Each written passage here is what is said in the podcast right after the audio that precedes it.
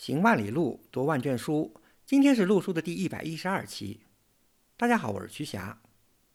陆书是一档讨论艺术和历史的播客节目。我们追求行知合一的学习体验，行路读书，知其然更知其所以然。欢迎大家订阅收听。我们诚邀您参加陆书的会员计划，您的加入能让我们行得更远，读得更多。有关会员计划的详情，请访问陆书八八点 com 斜杠 member。陆书知友微店是购买会员计划和会员通讯的主要渠道。你也可以添加陆书的微信号 artinstu 二零一八联系我们，a r t i n s i t u 二零一八，或者发邮件至陆书八八八八 at outlook 点 com。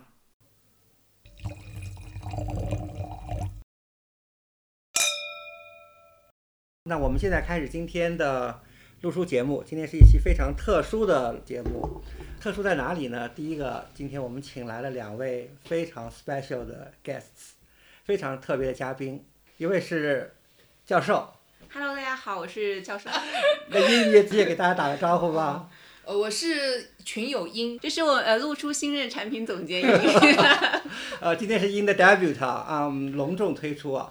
两位 guest 都是露书的 senior 的这个 member，从录书 day one 开始就是这个陆书的 member，而且参加了几乎陆书所有的呃游学活动，对吧？嗯，是的。除了两位特别的 guest 以外呢，我们今天节目还有一个特殊之处，就是就是 古村老师不在。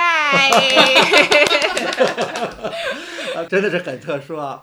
我们今天录制的环境非常特殊，教授来形容一下我们现在的环境。嗯，我们现在在云南德清县的慈中，它是村还是镇呀？村。呃，对，慈中村。我们现在在呃民宿的房间里面，我们的窗外呢就是一个天主教堂。天主教堂的下面就是我们的脚底下，就是一大片的葡萄园。对啊，然后再远一点，大概五十米就是澜沧江了，澜沧江，对对对，嗯，呃，这么一个特殊的环境，而且刚才大家也听到了，一位主播，两位 guest 手里还拿着是中的葡萄酒，对吧？是的，嗯，我们现在呢，我们就是。开创一个录书的新模式，大家平时听古村老师跟居老师聊天都非常严肃，我们今天就是决定水一期，没有，我们今天决定酒一期，因为葡萄酒也是用水做的。我们今天就是边喝边聊，大家可能会觉得录书是一个比较偏学术的、比较严肃的节目，但是其实我们每一次的游学的旅行还是蛮欢乐的，基本上我们也是走到哪喝到哪，特别是我们有一个路线是环地中海的路线。大家也都知道，地中海也是传统的葡萄酒的产区，所以我们在整个的走地中海路线，比如说是呃土耳其呀，还有北非的突尼斯呀，还有阿尔及利亚呀，我们还去哪里？意大利。意大利对。整个的环土耳其的路线，基本上大家都喝得很开心。即便不是，我们到了什么巴基斯坦，也是要找酒喝的。那巴基斯坦是不产葡萄酒，巴基斯坦也产葡萄酒哎。因为那个犍陀罗地区大家知道吗？它也有种葡萄酒的传统。对，曾经是这样，对吧？但当然我们喝是这么喝，但是我们的聊天时候的主题也总是绕不开路书，大家都会纷纷的感慨一下今天的旅行见闻，以及觉得哪儿见哭比较合适。但是葡萄酒还是很重要的，很助兴啊。对，是的，边喝边聊总是能够激起大家的更嗨一点的聊天的这个兴致。哎，那。教授，你可以品评一下，喝了这么多了，环地中海地区，意大利也好，阿尔及利亚也好，突尼斯也好，土耳其也好，你认为哪个地方的酒你喝过来的是？纯粹看酒的品质的话，毫无疑问，那当然是意大利了。而且意大利，呃，它的一个特别之处是因为意大利有非常非常多的本土品种。就是如果我们学葡萄酒的话，其实最难学的是意大利，因为你要背好多，就是你本来也就是一个很拗口的单词，然后它品种又特别多。如果大家要学习葡萄酒的话，意大利是一个比较难学的一个产区，因为它比较复杂。所以我们经常说喝酒喝到尽头就是法国跟意大利，因为法国确实它作为一个葡萄酒的最传统的，现在也是可能是最贵的 这个这个产区。整个世界的葡萄酒标准其实现在都是根据法国来制定出来的，它占据了这个龙头老大的位置。然后呢，确实质量也是非常非常非常的好。其次呢，就是意大利，就是因为它的这个品种太多了，并且风土也比较多样。呃，看我们路过的这么多环地中海的这一圈的话，如果论葡萄酒的品质而言，那当然是意大利作为一个这个旧世界的老牌产区，它的品质肯定是最过硬的。其实喝的最开心的，到我觉得其实每个地方都有每个地方不一样开心的点。比如说呢？印象还蛮深刻的，你比如说我们在土耳其的时候，整个旅行的 highlight。对，这其实是蛮突破你的想象的，因为你想的土耳其是一个穆斯林国家，那你可能一开始没有期待到这么容易可以买到葡萄酒，对，然后它的而且球品质这么好又这么便宜，对，物美价廉。因为当时古村老师帮我们精挑细选了一个面对着爱琴海的。带着无边泳池的 hotel，然后住的也很好，hotel 里边的餐这个餐厅的这个食物也很好，然后他们酒也很好，并且都物美价廉。刚好我们那个时候应该。由于汇率的问题，现在汇率好像更低了。这个买酒也很便宜，以致大家喝到后来都不看酒单了，就直接跟 waiter 说这个 surprise 啊。但是教授只是说了一面啊，是在无边泳池边喝葡萄酒。我印象还很深的是，好像大家还在这个竞技场，竞技场古罗马的这个橄榄树橄榄树下，葡萄酒嘛不好带，因为主要是一个不太容易喝醉，度数比较低。所以我们一般 road trip 的时候，我们都是带 whisky 的。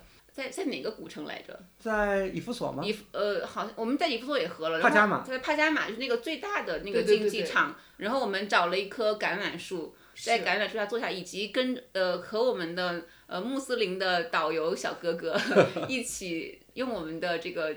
whisky 在把酒言欢，对我们一起畅想着抹着橄榄油的运动员们在下面奔跑。这个得打住了，因为从葡萄酒到 whisky 了，这个我觉得要十八岁以下要要要谨慎收听。这是一期成人节目。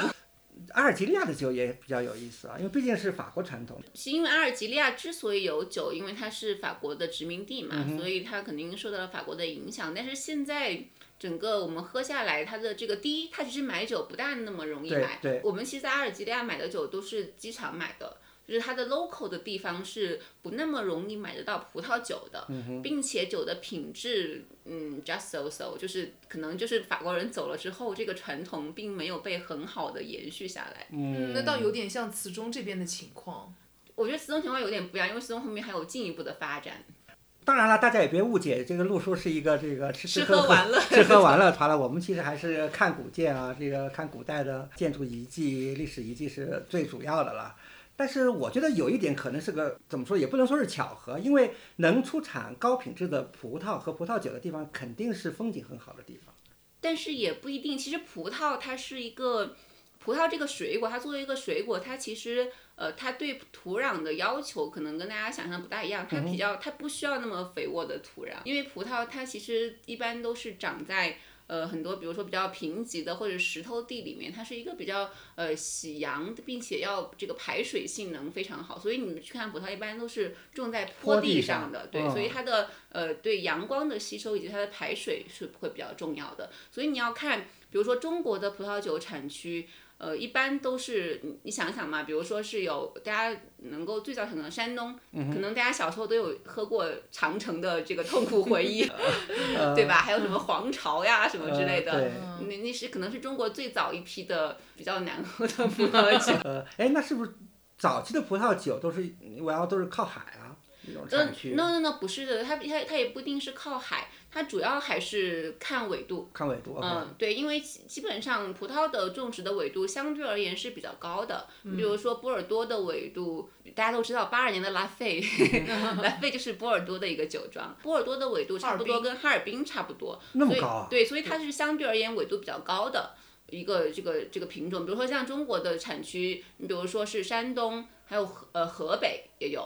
然后怀来那边，然后就是云南有云南，云南是纬度最低的了。但是云南特殊之处是因为它的海拔比较高，对它代偿了。对，所以云南的葡萄基本上都是种在香格里拉的，是因为它的海拔这个代偿了它的纬度低的这样的一个这个缺点。然后其他的，比如说大家都知道，现在中国的呃最热的产区应该是宁夏了。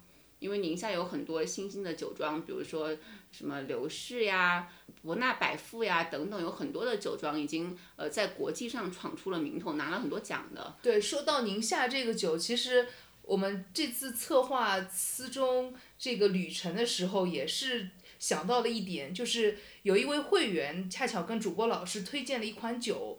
名字叫赤吻。然后就你懂，赤吻这个名字就非常合我们录书的这个点。呃，这个名字听着就很就很好吃好喝。对，然后我们就去了解了一下，说他为什么叫吃吻，就是说他当时在挖那个葡萄地的那会儿，是吧？对，因为呃，一般如果你要种葡萄的话，葡萄其实它呃很多的地块它都是石头地。所以你比如说你喝葡萄酒，有有人会说你能够喝到那个呃石石头的或者是矿物的味道。啊，矿物味道是什么？它其实主要就是那个石头，它很多有一些什么碎石啊等等的，这个它主要是石头给葡萄酒带来的味道。然后呢，一般葡萄酒它整地，比如它也是坡地嘛，然后它有很多碎石，它就需要先去整地。呃，吃稳这款酒呢，就是也是宁夏的一个酒庄，然后它其实是一块呃相对而言比较新的这个葡萄地。然后他们就去呃看中了这块地之后去整地，就在他们地里面挖出了一对螭吻。哇，那对螭吻现在就在那个宁夏的，是哪个博物馆来着？省博吗？呃，不是省博，是宁夏的。很有意思啊，因为能翻出螭吻来，说明那里头原来肯定是一个古代建筑的遗址。所以我倒很好奇，这个螭吻这款酒。就像刚才这个教授说的，它上面有矿物质，它能有 special 的 flavor，right？然后现在我们这个是从这个古代遗址里翻这个 生长出来的葡萄酒，不知道有什么特别的这个这个 flavor 啊？我们要让教授品评一下，如果 连教授的舌头都觉得不错的话，我们可以带给大家。啊，我想起来了，它是在那个西夏博物馆里面是有这两只这对螭吻的。所以呢，就是因为他们在这个地里面挖出了这对螭吻，所以就给这款酒取了一个叫螭吻的名字，并且这款酒它还是一个，它是一个比较自然派的做法，它留了一些果渣在里边儿。因为大家平时喝的酒，它是都是经过了澄清的，经过过滤的。你喝满酒之后，它其实你酒杯底下是不会留东西的嘛。但是现在的很多的呃，包括一些生物动力法呀，还有这个所谓的自然酒，最近风很大嘛。自然酒做法它会留一些果渣，所谓的果渣就是你在酿酒的时候的那些葡萄皮儿呀、葡萄籽呀，还有可能会有些葡萄梗，就是呃沉淀之后的那些果泥。然后它可能有些酒庄故意的在装瓶的时候，并没有把那些果泥完全过滤掉，它可能会留一点在瓶子里边。那会产生什么样的效果呢？它可能喝起来就会有，就会它的这个风味会比那个更更丰富一点，对。所以还是蛮有趣的一款酒，可以大家如果有机会的话是可以试一试的。嗯，毕竟就有机会。对，毕竟但是毕竟我我我当时我我这个我当时也是看到这款酒的这个标，我就立马跟徐老师说，我说我看到了一款非常适合露宿的酒。徐老师说是不是吃过？我喝过。我刚才可没讲我喝过，古村老师喝过。古村老师喝过，因为是，对，因为是不光是教授先。推荐这款酒，我们有一个会员，他两年前就把这款酒推荐给古村老师，所以也算是跟陆叔有缘，我觉得。对，那那我我要在这边先说一下，品牌并没有找我们代言，没有合作。没有品牌，如果刘氏酒庄的品牌如果可以听到，可以来找，可以联系我们这个产品经理英英女士。那毕竟我们是这个艺术史的一个播客节目啊，我们也讲一点跟葡萄酒有关的这个历史啊，这个艺术史方面的话题啊。葡萄酒是不是酿制是历史很早很早？呃，葡萄酒的酿造历史应该是很早。他们如果是按照这个考古的遗迹的 这样的一个 具体多少年，我有点我有点记不太清楚了。反正呃，反正是。跟人类有这个文明史开始肯定因为因为你要想嘛，最开始大家喝，因为大家没有没有清洁的水源嘛，所以他需要喝葡萄酒来给他们提供一些清洁的水源。具体的日期我记不得，但是这个产地最开始最早有葡萄酒大概是在今天的格鲁吉亚附近。啊，那我知道了，那就是 Caucasian，就是高加高加高加索，对对对对，就是高加索人的那个时候，他们开始酿酒，并且他们是就是用非常这个原始的，就是大家去看。呃，罗马遗迹都会有那种双耳尖尖底的陶罐，对对对吧？那个就是用来用来用来运酒的嘛。所以格鲁吉亚的酒，它就是用那个陶罐酿的。嗯嗯，所以它到今天格鲁吉亚还在用陶罐酿酒，并且这个风潮现在已经有点在回潮了。就是所谓的复古，呃，复古嘛，这个 natural wine 就有很多是用这个陶罐酿的。哦，natural wine 就是这个意思。哎，不不不不不是，natural wine 的意思是它从它的这个整个的种植呀，到采摘，到它的发酵酿造的过程是要尽可能的减少人工干预，对，包括它的酵母。它都是用的是自然酵母，你不能用商业酵母，所以它的整个的发酵会有点不大稳定，所以自然酒很容易酿废。啊，所以它的质量是不是很稳定的？但这样不稳定，所以自然酒其实相对而言价格会比较贵一点，因为它的这个商品损耗率比较高。OK，high 哦哦，就 natural wine，所以中文翻译成就是自然酒。对啊，OK，长知识了。好像我们中国的葡萄酒文化稍微晚一点，因为我们葡萄美酒夜光杯什么的，对吧？但是其实也蛮早，好像汉汉唐时候就有有葡萄酒了。但是好像早期的这个古代文明，我要除了我们中国以外，好像很早都有葡萄酒了。对两河、埃及，包括我要后面的希腊、我觉得可能是罗马因为粮食酒，对，因为不是中国的酒以前是那种黄酒嘛，素拿素，那那对都是那个度数不高的。武武松喝的那个酒其实也就是个小米 酒嘛，酒酿原子。对啊，反正我们以前就是呃一路走来啊，环环地中海，就像刚才讲到的，去土耳其啊，去北非啊，去意大利，对吧？看到很多古罗马，因为古希腊遗迹是嗯好像留下来不是很多，啊，但是我们在意大利还是看到了一些希腊的古希腊的遗迹。但是对，嗯但是其实整个的葡萄酒，它在整个欧洲地区的这样的一种扩展，呃，罗马人这个真的是起到嗯了功不可没的作用，对吧？罗马这个大军走到哪儿，对吧？葡萄就就是种到哪儿，对吧？因为进罗马人一步。进罗马人，我作为一个金罗，还要敬这个罗马酒神一杯，巴库斯一杯对不对？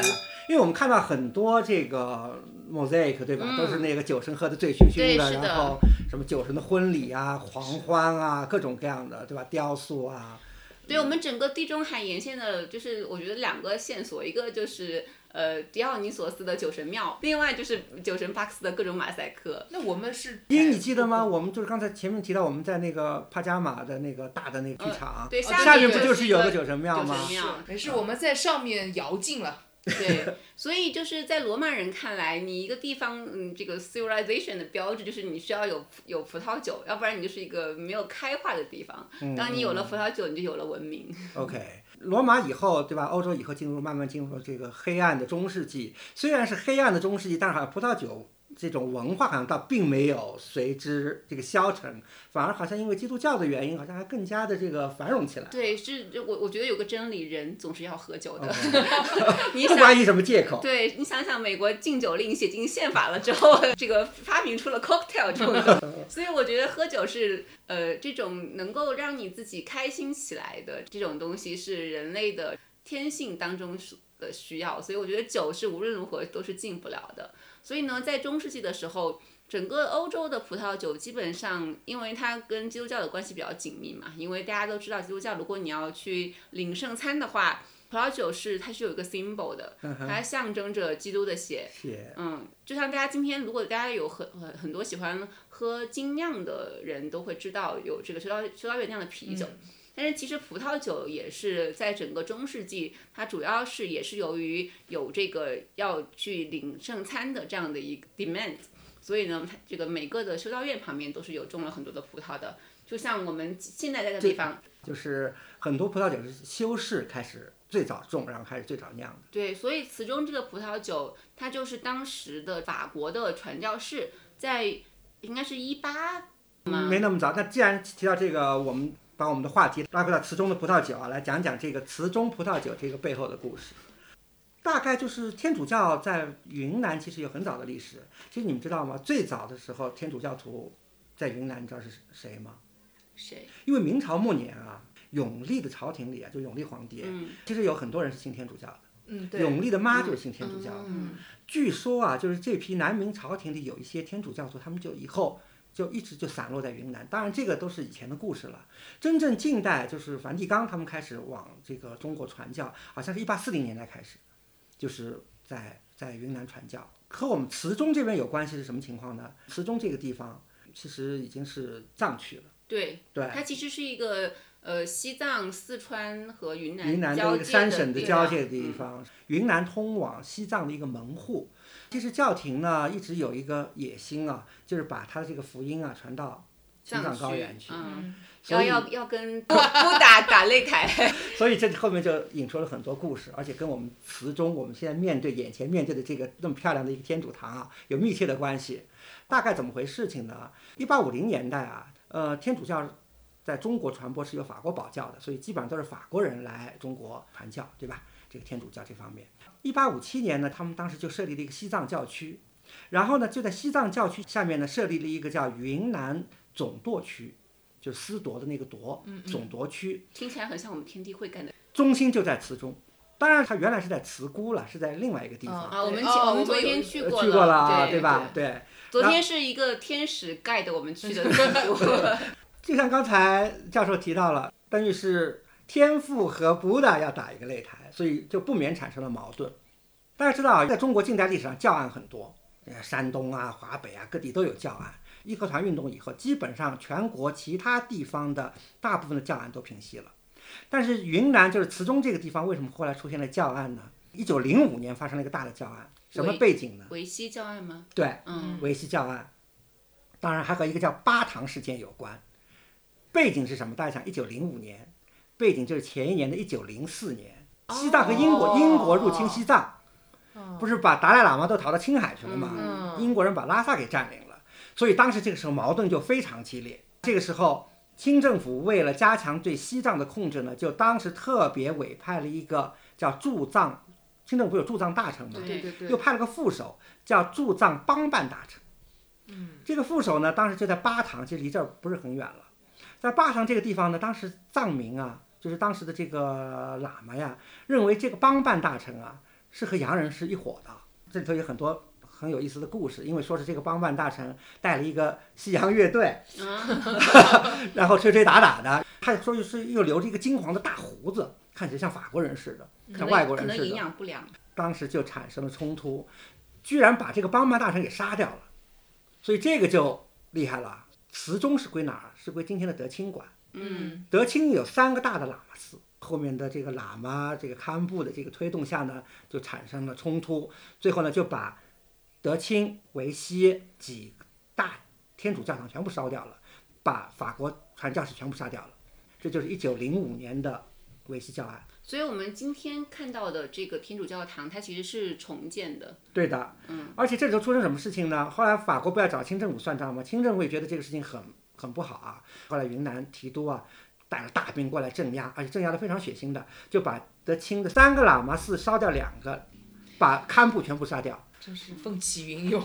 后来呢，这几个这个喇嘛寺后来他们还一起赔款什么的赔给法国人。后来呢，一九零七年就原来不是在慈姑嘛给烧掉了，嗯，天主堂重建就在我们现在眼前的这个祠中，可能这个地方太偏远了嘛，这个教堂就建得比较宏伟，好像工期近二十年，到一九二零年代才最后完工。哦，当然，我们现在眼前看到的一个就是下边那片绿油油的呃，葡萄葡田。萄园，它对吧？现在因为现在这个气候山底山脚下，我们现在呃海拔大概两千多一点嘛，对，差不多。呃，像我们昨天去了另外一家酒庄，他们的葡萄种在大概两千三、两千四左右的时候，他们那个葡萄还是还是还是青的，还没有转色。我们现在的这个天主教堂旁边的这个葡萄都已经有接近成熟了。都已经，它大概要到八月八月中到八月下旬会成熟，它但它已经转色了。嗯，所以这个葡萄据说是一个，它现在名字叫做呃 Rose Honey，呃嗯玫瑰蜜。听起来是一个非常 sweet 的名字，但是它就是这个当地的宣传嘛，说它是一个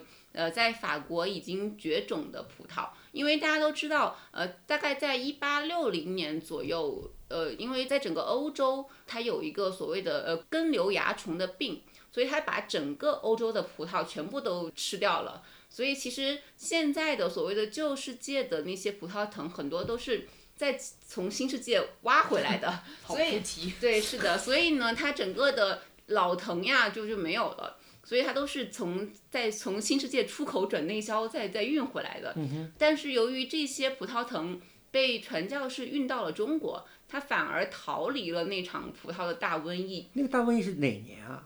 呃，我记得好像应该是一八六零年左右，但是我记不大清楚了。我如果有错误的话，就是看在我可能喝多了的份上，就原谅我。嗯，我觉得这个故事可能不靠谱。据有一些就这儿的老人回忆啊，传教士开始引往祠中引种葡萄，然后教这儿的村民酿酒啊，是一九二零年代。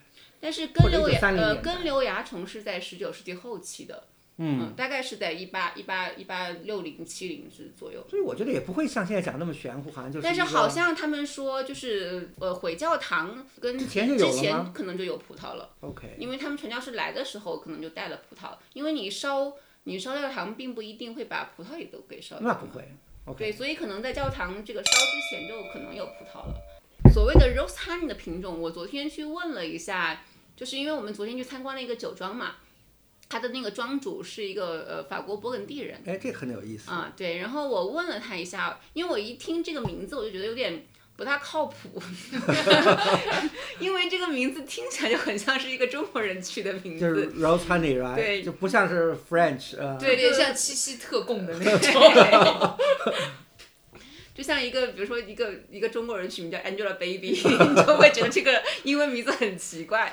然后一个葡萄品种叫 Rose Honey，我也觉得它很奇怪。所以我昨天特意问了一下他，他说可能它是一个呃法国的一个原生的品种，它叫呃 b a c o Noir，就是、呃就嗯什么意思是呃黑巴克。努瓦 Noir 就是法语里面的黑的意思，比如说大家非常熟悉的黑皮诺，OK，啊，比如就是这个后贵后贵的什么罗曼尼康帝呀，还有乐化呀那种，乐化最近的那个拍卖价已经拍到一百多万一瓶了，它都是用黑皮诺酿的。所以黑皮黑皮诺是一个这个非常呃比较娇名贵的品种娇贵的品种啊，然后它所以说黑皮诺也是那个 Pinot Noir，所以 Noir 是就是一个呃法语里面的黑的意思。法国人跟我说，说他这个所谓的呃玫瑰蜜的品种，它其实可能就是那个 b a c o n o v a 的一个呃到中国来以后的一个变种。然后他说，也是因为在中国长了这么几百年吧，他可能也有自己的一点本土化的这个改变，所以他觉得其实他现在已经是呃成为了一个可以说是云南的本土品种了。因为国内的，特别是慈州那边宣传说它在法国已经绝迹了嘛，但是事实上，呃，这个品种就是 b a c o Noir 这个品种，呃，其实在比如说在美国、在加拿大一些地方，其实还是有种的。OK，呃，它是一个比较早熟的品种，它一般把它用来酿桃红酿的比较多。桃红是什么酒？呃，桃红呢，比如说我们一般喝葡萄酒是有我们一般的认知是有红酒对和这个白酒嗯白酒对吧？其实还有一个分类是呃 champagne。起泡酒、对吧？是一个另外的分类。然后它其实还有介于两者中间的有一种酒叫叫 rosé，它是桃红色的。是餐前喝的呃，都都都。可以，因为大家知道你的葡萄酒的颜色是来自于，主要是来自于葡萄皮儿的，嗯对吧？因为大家虽然你们可能没有见过酿酒葡萄，呃，但是大家平时吃的葡萄也是，就算是各种黑葡萄，你把皮儿剥了，里面也是白色的嘛，嗯所以它的颜色主要是来自于葡萄皮儿。所以呢，桃红呢，它也是呃，这里面有个有个基础知识，就是红葡萄酒它一定是酿红葡萄的品种酿的，但是白葡萄酒它有白葡萄品种，比如说大家都知道，比如说霞多丽呀、什么长相思呀、雷司令，它本来就长得，比如说像那种马奶提子似的，它就是白皮儿的。但是事实上也有一些红葡萄的品种是可以用来酿白酒的，那是拿皮你把皮儿剥了就就就就行了，对吧？所以所谓的桃红呢，它是呃一般是用红葡萄酿的，但是它浸皮的时间可能浸的比较短，哦，它就先把它拿出来了，先把皮儿捞了，所以呢它的颜色就不会那么深。它就会变成一个非常美妙的 pink 的颜色。啊，那就是说这个 rose honey 比较适宜，就是酿这种桃红这种酒。对，是的。OK，那我们再拉回到词中的这个天主堂和呃天主堂的历史和葡萄种植和酿酒的历史啊，因为大家知道一九五零年代初这些法国人不都走了吗？它葡萄园留下来了，而且酿酒的这个技术呢也被村民传承下来了。I 甚 don't think so 有的，嗯，好像还是有一点。嗯，词姑和词中有一种说法啊，说词有 number 这个六的这个意思。哦，什么意思呢？当然这只是一种说法，说是当时法国人因为他们来传教要有传教点嘛，当地的藏民又不信，他们从四川找了六户教民来，哦，先建立了一个据点。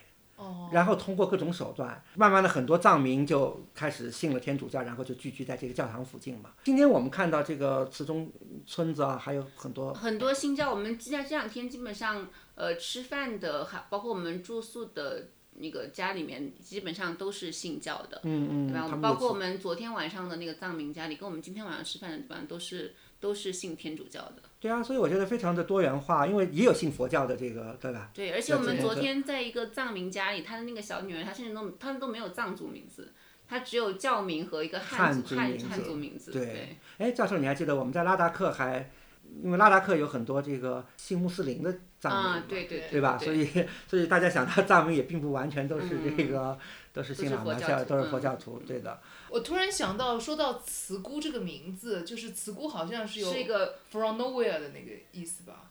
啊，我以为慈姑不是古古古村老师最喜欢的炸丝。对，所以对因也是一种说法，说有慈姑是 nowhere 就没有人住，所以法国人在那儿盖教堂什么，各种各种各样说法。我们第一瓶已经喝完了，那我们来开倒第二瓶。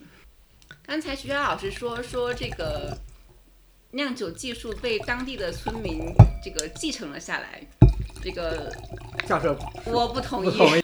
呃，也不是完全没有，但是我因为我们因为词中可能跟其他地方不一样，因为我们其实我们每次旅行大概大家都会自己带点酒，就是呃是会呃我们基本上带威士忌带的比较多，因为比较比较比较浓酒精度比较高嘛，易于携带。对，易于携带。但是呢，我们其实喝的还是葡萄酒喝的比较多，对吧？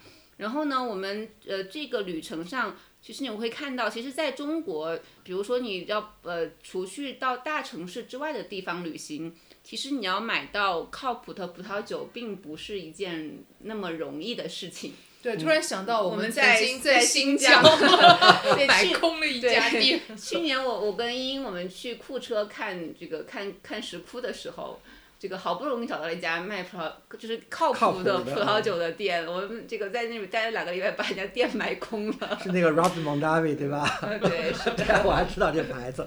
OK，因为还参加过他参观过他们酒庄嘛，在 Napa Valley 对吧？嗯，呃，哎，但是我看那个像网上那些评论啊，嗯呃，很多人都对这个词中的红酒赞不绝口。我看有一则评论特别好笑，说哎呀，说词中的红葡萄酒太好喝了，嗯、有点像葡萄汁儿，反正喝了就倒头大睡。所以，所以我想问问教授，这是真是对这个瓷中葡萄酒的一个一个 compliment 吗？就是我，因为我因为我们基本上他们词中基本上家家都会自己酿一点自己的葡萄酒，对吧？我们经过的每一家基本上都有自己自酿的酒。我大概喝下来嘛，我就觉得他们嗯整体上的水平就是农家自酿葡萄酒的所以水平。我我们同意前一句话，确实很像葡萄汁儿。但是是带酒精的葡萄对，用古村老师的话说，这就有点上头。所以要喝了倒头大睡，对不对？如果你以现代的这种呃，基本上以这种比较正式的葡萄酒 wine 的这种标准来看的话，我并不觉得它是一个合格的葡萄酒。但是呢，你以一种 kind of experience，你来都来了，对吧？你还是要尝试一下的心态。对对它其实你要说难喝嘛，其实也不难喝的。嗯，就是我我们为情怀买单。对，并且也不是所有的酒都是像这个农家自酿葡萄汁儿的。我们现在喝的这瓶酒其实也是此中酿的酒，就是他们那个农民自己酿的农民自。己酿一个美丽的一失个美丽的误失误。因为我们当时知道这款酒，也是我们昨天去那个法国酒庄，那个庄主跟我们说，说那边就是就我们吃饭的地方上面。他们说有一个他们自己酿的酒，它是赤霞珠，呃，加了点梅诺的混酿。那由于它的这个当时酿的时候浸皮的时间浸的不够，导致它的这个颜色特别浅。大家如果、嗯对吧，这个你们看不到，我们帮你看，它颜色很浅，所以呢，就是他们那个酒就卖不出去。因为通常中国人一看这个颜色就感觉这个酒就很劣质嘛，不到位就不到位。嗯但是这个我们喝了一盒，发现这个酒的品质是可以的。特别得曲霞老师的喜爱。对，所哎，以我就是它有一种就是 very fruity，就是这种果香啊，果香，并且，并且它是，我觉得它最起码它跟其他的农家自酿比起来，它是一款真的酒，它是一款 qualified 可以去呃售卖的葡萄酒，不不是那种完全的农家自酿葡萄汁儿的感觉。昨天一天我们喝了，从下午茶开始就开始。呃，喝各个农家的酒，导致昨天一天喝的酒比水还要多，到晚上特别庆幸喝到了一款真正的酒。说到这酒的颜色，我还想起那个法国人跟我们说的一个八卦啊，因为这儿天主堂嘛，神父 对对对，做那个 mass 的时候太可爱了，对吧？对需要基督你圣餐的时候，对吧？对需要这个，他们说，因为 mass 这个仪式上啊，这个白桌白的布白的桌布，所以他们都用白葡萄酒来用。因为红葡萄酒很容易把桌布染脏，不好洗。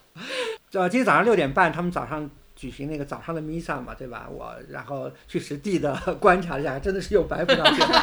不过他们那个做弥撒的音乐还挺好听的，就是他们唱的圣歌还挺有特色的。徐佳老师，因为我们我因为我跟英英同学起不来，所以 我们是错过了这个早上的弥撒的。应该是你们睡得太熟了，因为你们窗下就是建筑哦，这么说也是，应该能听到的。因为我们其实一开始搞错时间嘛，原来以为是六点半，其实他们六点钟就开始了。我们也是听到圣歌的响起来以后，我们才去，我们在圣歌的催眠之下睡得睡得更更香了伴随着鸡叫，对，这个呃圣圣歌的催眠作用堪比路书，五分钟。所以他们做弥撒是用的什么话呀？你能听懂吗？嗯，很有意思，也用普通话，也用当地的语言，我听不懂。我觉得我能听懂几个字，我估计是藏语。藏语你都能听懂几不不，是耶稣，他还是那个耶稣那个发音吧，对吧？他米塞亚他是这个发音吧？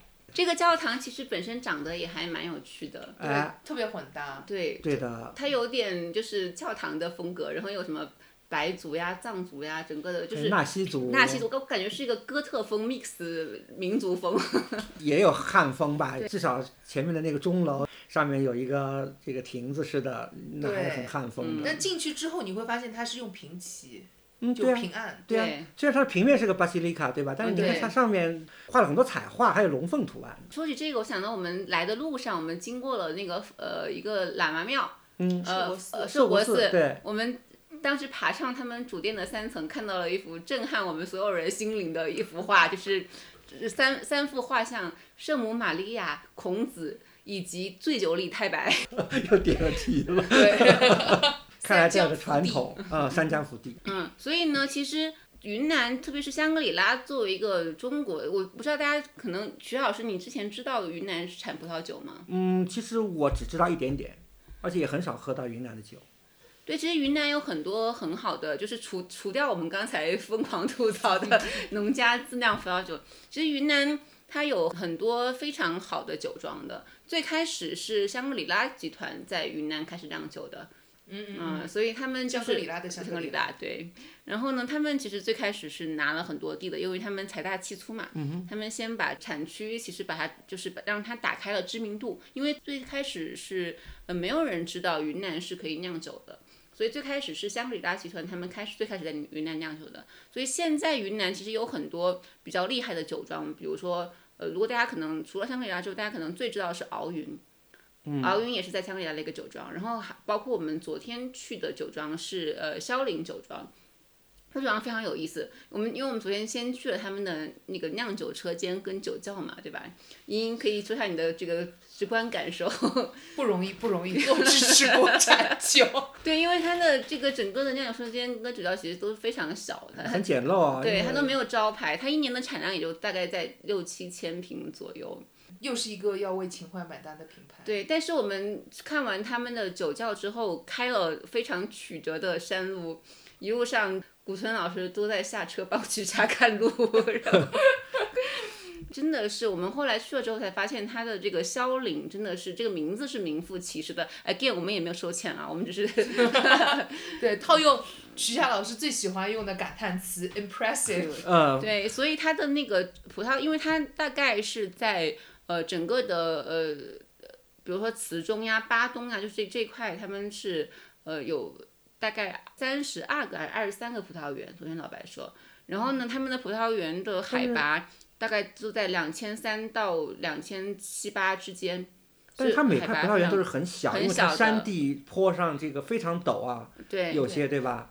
俯瞰澜沧江，对，就是它就是真的是萧岭，因为我们在葡萄园当中就可以看到云雾缭绕，然后它是个坡地嘛，然后下面就是就是就是澜沧江，所以它还真的那个葡萄园真的是很漂亮。也许某几块葡萄园可能是，我觉得可能是世界上海拔最高的葡萄园。那倒不至于，最高应该没有，应该会有会有高之一已经很高了，因为我们昨天去的是一块种赤霞珠的葡萄园，大嗯概两千二左右嘛。对。然后他跟我们说，他们还有这个呃种霞多丽的葡萄嗯园，大概是在两千六、两千七左右。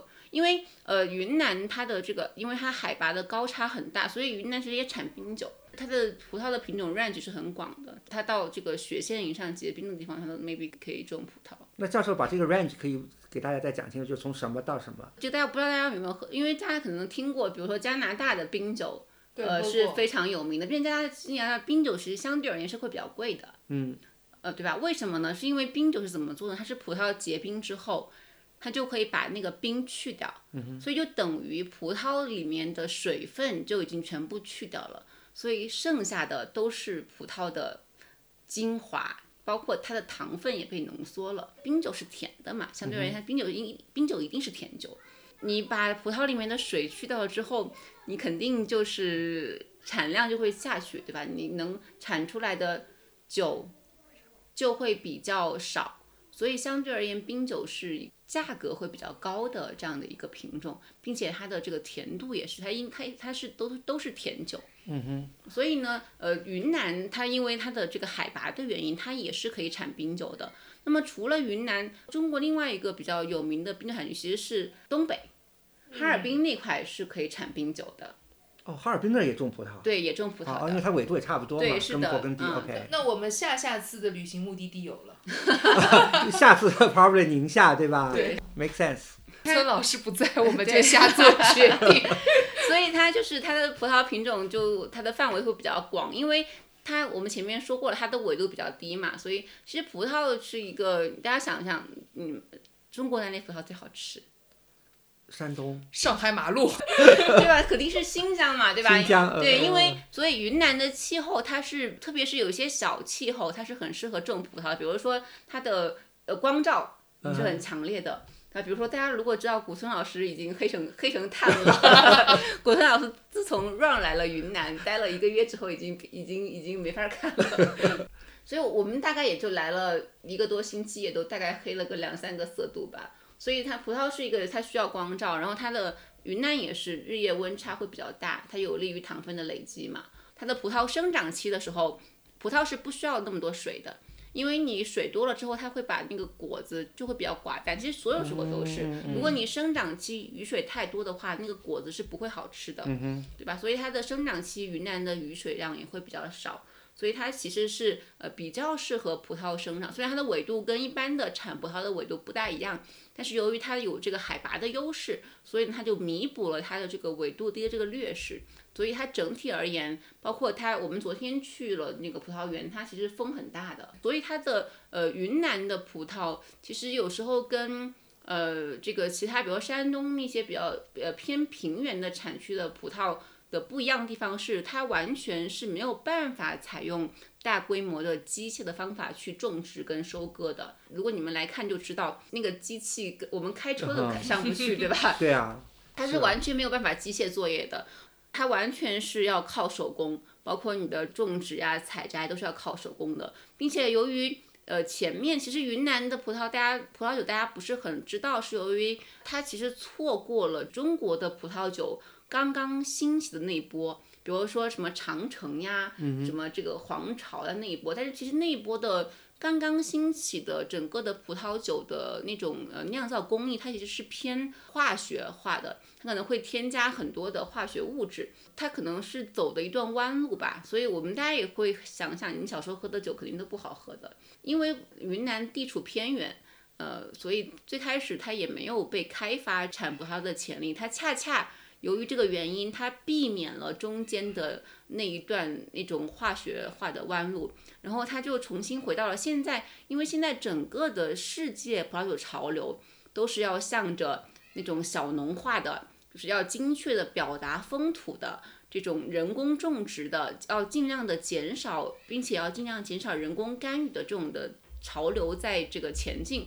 所以刚好云南的这样整个一个它的葡萄酒种植方式，刚好应和了这样的一个世界潮流。潮流，对，嗯，想到昨天，其实我们吃饭的那个农家，好像说他的爷爷是其实是也是教会的成员嘛，对吧？对啊，所以就是 prove 了我刚才说的，就是这些这个技术没有断，但是呢，按照那法国人的说法，老白的说法，对吧？只是因为太封闭了，其实他是落后了。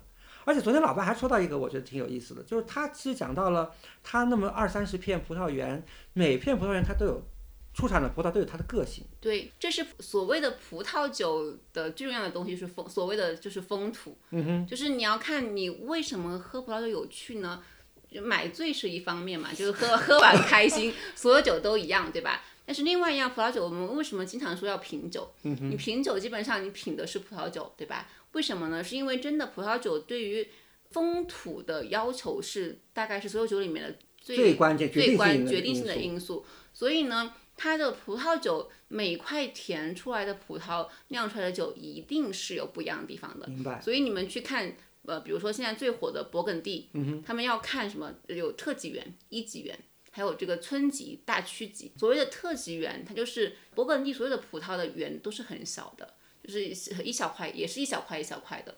所以它每块地，包括你的土壤、你的气候、降水，以及你就是你的微气候，你刮什么风，然后你的这个坡度是向阳的坡，这个坡度多少等等，它对它的整个的葡萄的产出，包括你的种植方式，你是要剪多少枝呀，包括你是要怎么样去架它的藤呀等等，它都会对葡萄本身产生影响。而葡萄酒现在的整个的葡萄酒的潮流是要希望它能够准确的表达它的风土，而不是去改变它。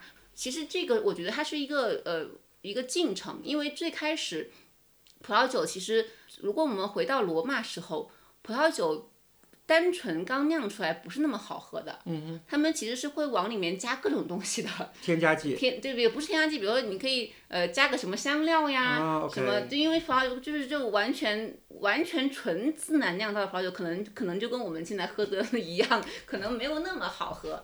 然后后面由由于整个的工业的生产的标准上来之后，其实现在如果你们去超市买酒的话，即使是一瓶便宜的酒，可能不会那么难喝的。觉得也很符合 art history，就嗯是到大家变成一个很经典的一个画作的一个习惯，到后面到它有一个发展的进程。对，它有一个呃，它有一个标准化的工业进程之后，它是把整个的葡萄酒的质量整体上提升了。比如说你们去看很多打分，现在你们很难找到所谓的九十分以下的酒了。哦，它基本上它只要是符合那个工业流程，它出来有的不会太难喝。你卷到这个时候 怎么办呢？个性化的表达你就需要个性化的表达。明白了。嗯，那葡萄的质量是决定性因素，对不对？你没有好的葡萄质量，肯定出不了好的对，葡萄酒。是的，对。那酿酒师的作用是不是就像一个好的一个 chef？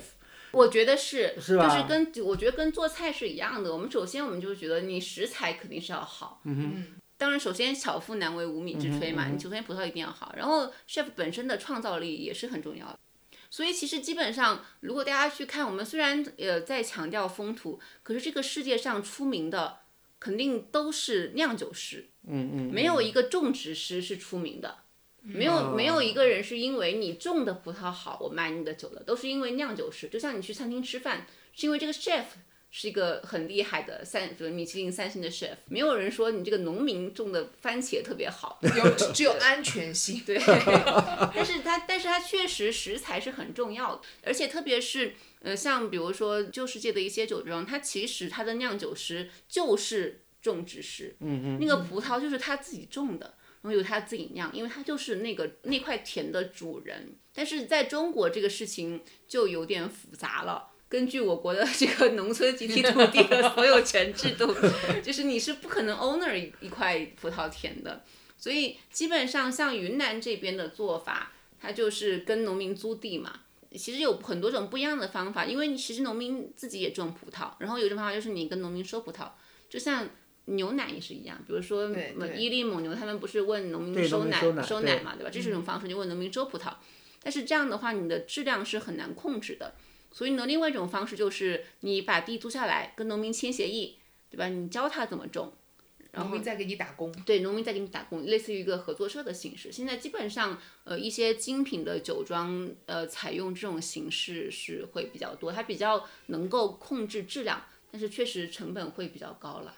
刚才教授讲到了风土，对吧？讲到了个性。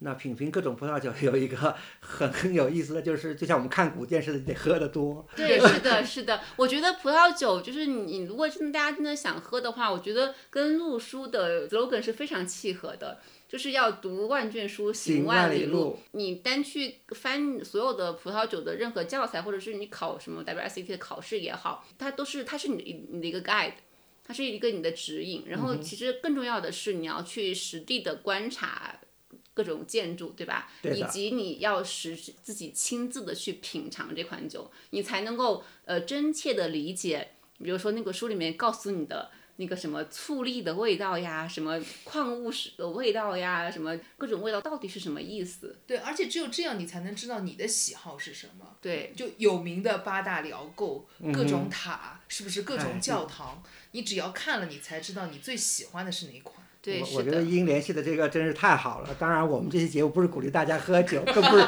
更不是鼓励 Junior 喝酒啊。引用一句艺术史的话，less is more，对吧？好像在葡萄酒界也有一句很古老的谚语是什么？是就 drink less，drink better，drink better。对，要喝少一点，喝好一点。嗯，这说没做到。我觉得这个是由钱包决定的，因为你喝的好，必然喝的少，因为买不起。说到这个钱包，说到贵了，我觉得法国人这个老白的这个云南瓷中酒啊，虽然好喝，但是按我我来说，我是可能觉得有点 too expensive。呃，因为但是对，但是我今天还在跟英讨论这个事情，就是因为其实整个国产酒的价钱整体上啊，如果你要看平均的，如大概率以同等的质量去比的话，它其实是要比进口酒要贵一点的，因为毕竟我们昨天去看酒庄了嘛，英也在说这个怎么赚钱呀？对，太难了，你不不做成那种纯工业化的。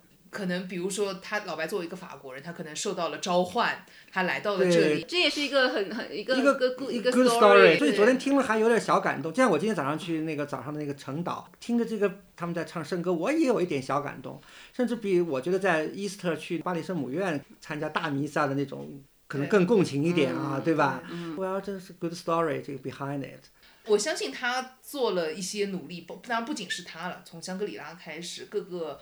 搞葡萄酒的人多年的努力，我有问一下这边的，嗯，就农家人说，哎，你们是是不是真的会日常会喝葡萄酒？因为就其实它不是一个很很 common。对，因为其实在整个中国种葡萄酒的一个大的 bug 是什么呢？是因为种葡萄的农民自己并不喝酒，所以他在跟嗯酿酒师之间一定会有冲突。你比如说你要在其他的产区，特别是一些呃这个老的产区。就是葡萄酒是一个日常的饮品，大家不会觉得它是一个多么的难以企及的事情。在中国，葡萄酒多少还是有一点，有有一点那个，对吧？这个洋派的属性，嗯，所以呢，呃，农民可能，但是我觉得词中的农民还是有点不一样。他们自己是会喝酒的，哎，对，嗯，对，天天这个吃着烧烤，然后哎开瓶这个白酒或者红酒，我们天天天看到啊，这个，然后就高高歌了起来，对对，就是围坐在教堂四周，唱着他们纳西族或者藏族打着鼓点也唱着这个各种各样的流行没有打着鼓点唱着向天再借五百年。其实呃，如果你要看价钱的话，其实国产酒相对而言是比较贵的，但是我觉得，因为大家知道葡萄酒是一个。它完全不可能是一个赚快钱的产业，因为你一个葡萄，你要从它种下去到能酿酒，就应该有要要需要七八年的时间了。然后它酿酿酒酿出来，你还要可能还要成年，然后你要等你卖出去，所以它是一个。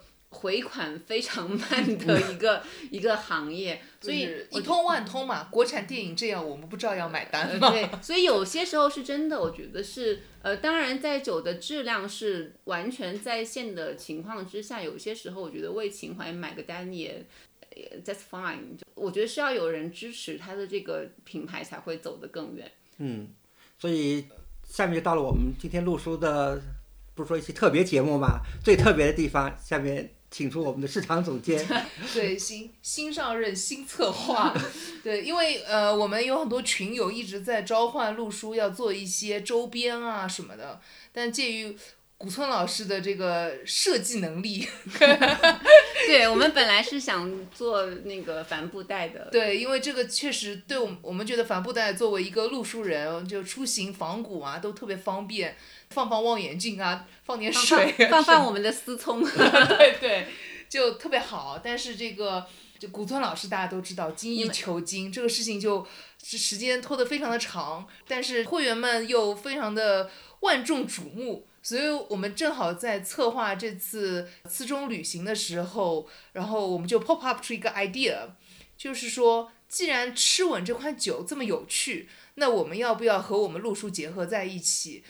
呃，那当然了，还仍然没有品牌赞助，我们只是 把它假装的融入在我们的周边产品之一。就是如果大家有兴趣的话，可以去呃找我们路数机器人，或者是说直接上我们的路书的微店，路数微店，我们就会可以大家可以买到这个吃稳这款酒。然后当然同时呢，这路数一个比较不一样的点就是我们会特别随机赠送一款路书特制明信片。嗯，这个明信片的封面还是有一点讲头的吧？对，反正大家收到货就知道了。嗯，对，不知道不知道有没有什么集邮的 爱好者？对，就是一个明信片盲盒。对，它是一个明信片盲盒，具体数量咱先不说，看看有没有人最后统计呃全全部买完，集齐可以召唤神龙。希望呃大家来支持陆叔的这个。应该是这样子，其实这期节目的起因是大家在。今年或者说去年下半年开始就经历了非常多的 lockdown，然后我们讲说，既然如果大家可能不能就是出门远行，那我们可以一起，包括很多群友就会 share 很多自己生活当中的一些趣事，那我们也想要更多的陪伴大家，或者说呃不再是那么干的内容，也给大家水一点，也希望这个葡萄酒能为我们下面的仿古之旅更多的助兴。哎，Cheers。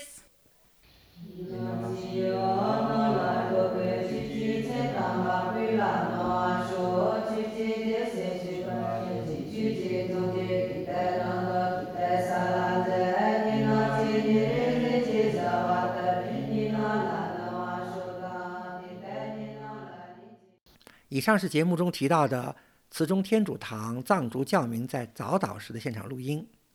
感谢大家收听本期录书特别节目。下一期呢，古村老师和我会继续本期节目的部分话题，对滇西北的人文风情、艺术史迹做更为详细的介绍和讨论，敬请期待。